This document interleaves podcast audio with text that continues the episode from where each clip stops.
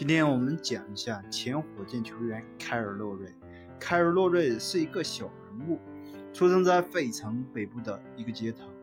洛瑞从小就被毒品、抢劫、群殴这样的环境围绕，但是洛瑞没有走上歧途，成为了一个 NBA 球员，成为了一个总冠军的获得者。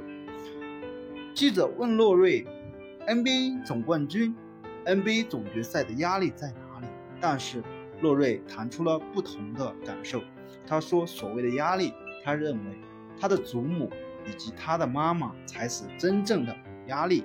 小时候，他自己、他的哥哥、堂兄以及其他兄弟都看过他的母亲、外祖母每天五点都要起床，然后为他们准备早餐，这样才是压力。其实，生活在……日常的我们，平凡的每一个人，都是一位英雄。高考结束了，有听球的高考朋友们，现在你或许正在焦急地等待分数，或许将来也不久进入大学。现在你的父母为你奋斗了十八年，希望你在临去大学的时候，好好抱抱他们，为他们洗脚。给他们捶捶肩，和你老爸去泡个澡，和你老妈逛个街。